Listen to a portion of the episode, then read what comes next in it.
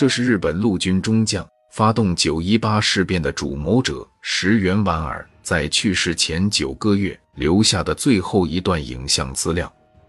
石原莞尔这样回答：“现在的日本完全放弃了战争，完全放弃了。我们坚信应该抛弃利害关系，以立正精神为准绳来衡量我们的国策。”一九四八年秋天，已经膀胱癌晚期的石原莞尔，在家乡山形县宝海郡高濑村，接受了自己的人生中的最后一次采访。虽然已经病重，但他仍然尽量用响亮的声音回答采访者的提问。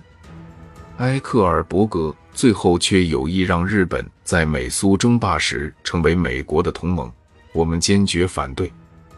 我们制定了宪法。即便日本遭受侵略，我们也应该坚持放弃战争。让人没有想到的是，这位曾经策划和发动了九一八事变的主谋，被称为关东军大脑的日本军人，却在人生的最后一次采访中信誓旦旦地倡导和平，让日本彻底的放弃战争。几经辗转，我们在鹤岗市护国神社的院子里。找到了标示着石原莞尔出生地的石碑，然而出乎我们意料的是，在这块石碑上，石原莞尔居然也被冠以“永久和平的先驱”的评价。作为九一八事变和满蒙独立的主导者之一，石原莞尔亲手将无数日本平民带入战争，也给中国人民带来了深重的灾难。而“永久和平的先驱”这个评价与石原莞尔本人的所作所为形成了巨大的反差。一个侵华日军的头目为何会被称为和平先驱？那个时代，日本军人的心里究竟有着怎样扭曲的人生观呢？我们希望通过对石原莞尔的寻访，找到近代日本军人背后所隐藏的战争罪恶。在山形县鹤岗市寻访石原莞尔线索的过程中，我们和当地的出租车司机攀谈了起来。在鹤岗，不知道石原莞尔的人应该还挺多的。我们知道他曾经当了陆军中将，去了中国东北，再详细的就不知道了。时过境迁，即使是本地人，对这位当年叱咤风云的人物也了解不多。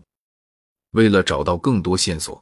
我们来到了鹤岗市乡土资料馆，这里收藏着石原莞尔家人捐献的石原莞尔亲笔书信、日记以及遗物。在众多资料当中，我们发现了这张照片。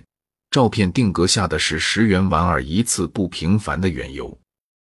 一九二零年五月，在日本陆军省教育总监部任职的石原莞尔得到通知。即将被调往中国汉口的派遣队司令部任职。当时在日本军部看来，被派到中国的军人都是受到了排挤。可当年三十一岁的石原莞尔听到要去中国的消息后，却表现得兴奋至极。石原莞尔以第二名的成绩毕业于陆军大学，是一个非常优秀的军人。石原莞尔十分具有反叛精神。他的个性到死没有改变。那么，石原莞尔为什么会对中国抱有如此浓厚的兴趣呢？